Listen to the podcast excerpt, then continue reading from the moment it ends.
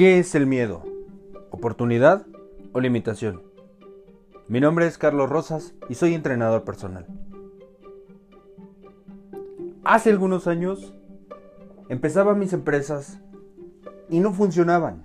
Ninguna estaba teniendo éxito. En cada una invertía y fracasaba. Esa era mi historia. No fue un milagro, no fue de un día a otro, fue perseverante, fueron lágrimas, fueron derrotas. Me tuve que hundir en el lodo para salir. Perdí amigos, perdí parejas, perdí a mis hijos. Y aún así no me detuve. Todas esas pruebas eran para que yo hubiese dado de mí un poco más. La vida me lo pedía. La vida me estaba diciendo, ¿cuánto más me puedes ofrecer? Y eso fue lo que di, eso fue lo que hice. Jamás me rendí. Lloré, claro que sí lloré. Pedí prestado, me endeudé. Y la gente venía a cobrarme a mi casa, me daba vergüenza salir. Pero eso no fue una limitación. La gente ya no creía en mí. Peor aún, la familia ya no creía en mí. ¿Y sabes qué? Estaba empezando a ya no creer en mí. Estaba tomando decisiones absurdas, estaba teniendo empresas tontas, comportamientos estúpidos. Y fue ahí donde comprendí que si me rendía, todo eso iba a ser verdad. Todo eso. Ahí comprendí que no hay límites. Que los límites, si existen, están en tu cabeza. Que la cabeza es la herramienta que ahí llegan los pensamientos, las imágenes, los sonidos. Tienes que estar abierto a los sentidos, las emociones. Tú eliges. ¿El miedo es un límite o una oportunidad? ¿Qué piensas tú? ¿Qué es lo que quieres hacer? ¿Cuáles son tus sueños? ¿Qué es tu prioridad? ¿Cuánto tiempo estás dispuesto a luchar por aquello? La vida no te lo va a entregar fácil, jamás. Deja de pensar en esas situaciones. La vida no te lo entrega. Tienes que ir a buscarlo. Tienes que encontrarlo. Está oculto, pero dentro de ti. Las herramientas las tienes tú. Nadie más. Hay indiferencias, hay celos, miedo a perder a la pareja, miedo a perder el trabajo, miedo a perder a la familia. Entiéndelo. No son tuyos. Si no quieres tener miedo a perder el trabajo, crea tu propia empresa. Y aún así, me consta, la puedes perder. Si llega un inversionista mayor que tú, se vuelve accionista mayoritario y te puede correr mediante la junta del consejo. Eso me pasó. Eso le pasó a Steve Jobs. Pero sabes qué? Él nunca tuvo miedo y sabes qué? Yo no tengo miedo. Lo perdí. La muerte es algo que te enseña a ya no tener miedo. Ahí empiezan las limitaciones de niño. Entiéndanlo bien, busquen en sus raíces. El miedo es su interior. Los han entrenado para sentir miedo desde niños. No te subas, no te no, no brinques, no corras. Siempre ha existido un no. El miedo no es a la prueba. El miedo no es al fracaso. El miedo es al no rotundo y el miedo es al éxito. Si lo logro, ¿qué va a pasar? Si lo logro, ¿qué voy a hacer? No quiero comprometerme.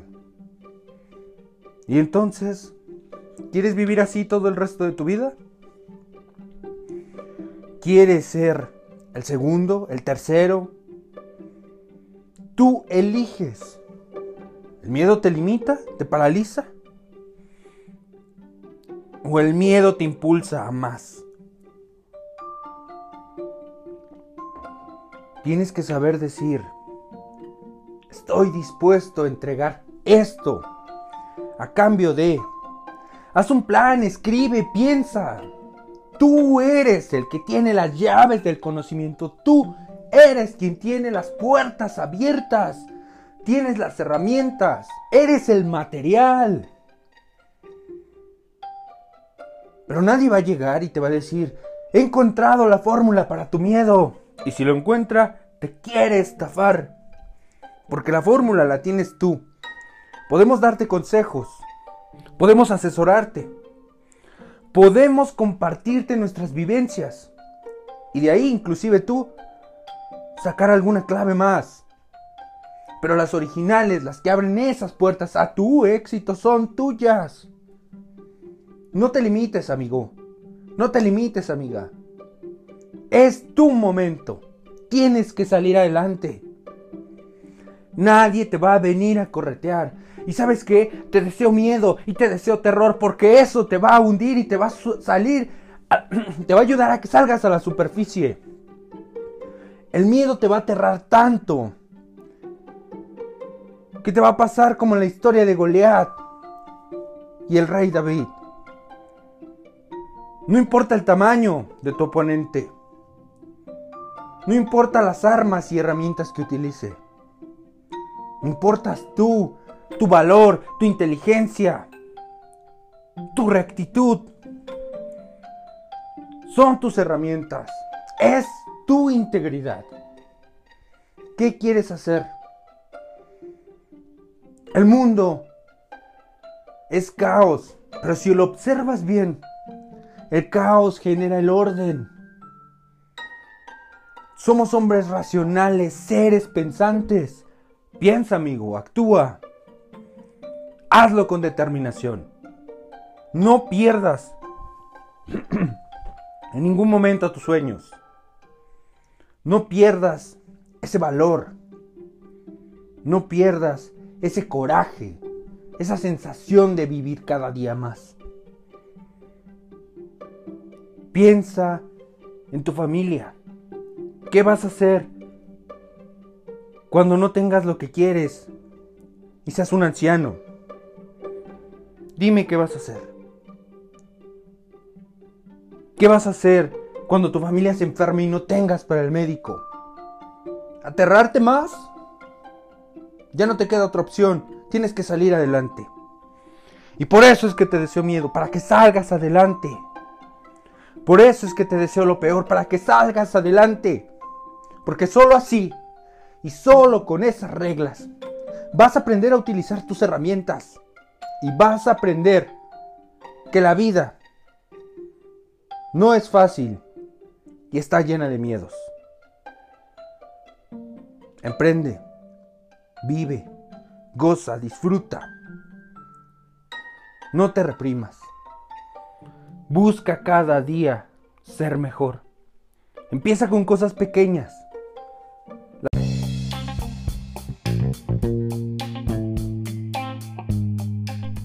Bienvenidos a Galleta TV. El día de hoy, queridos amigos, les voy a contar 5 razones por las que amo a mi madre. Razón número 1. Me cuida cuando estoy enfermo. A la mayoría de nosotros, la madre es quien en esos momentos difíciles o de enfermedad, cuando hay dolor, quiero pensar yo, siempre está a nuestro lado nuestra madre, en particular la mía, incluso cuando me encuentro lejos. Razón número 2. Miente para convivir. Mi madre es de las personas que aunque no esté en la conversación que estés teniendo con la otra persona, ella siempre da su opinión, aunque sea mentira. El chiste es convivir. Razón número 3. Usa remedios caseros para todo, inclusive cuando no lo necesitas.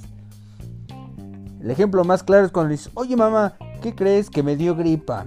Y, a ver, a ver, a ver, a ver, tráeme limón, sal, una piña, un cacahuate, dos tomates, una cabeza de león y sangre de culebra, la muelo toda y te la toco. ¿Qué?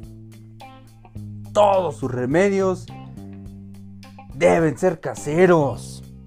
Oye mamá, que Lupita cortó con su novio. A ver, Lupita, tráeme sangre, por favor, tráeme unos cuchillos y un aguacate. Mamá, cálmate, tranquila, nomás cortó, mañana regresan. Razón número 4. Nunca jamás, y esta la admiro, nunca jamás se rinde.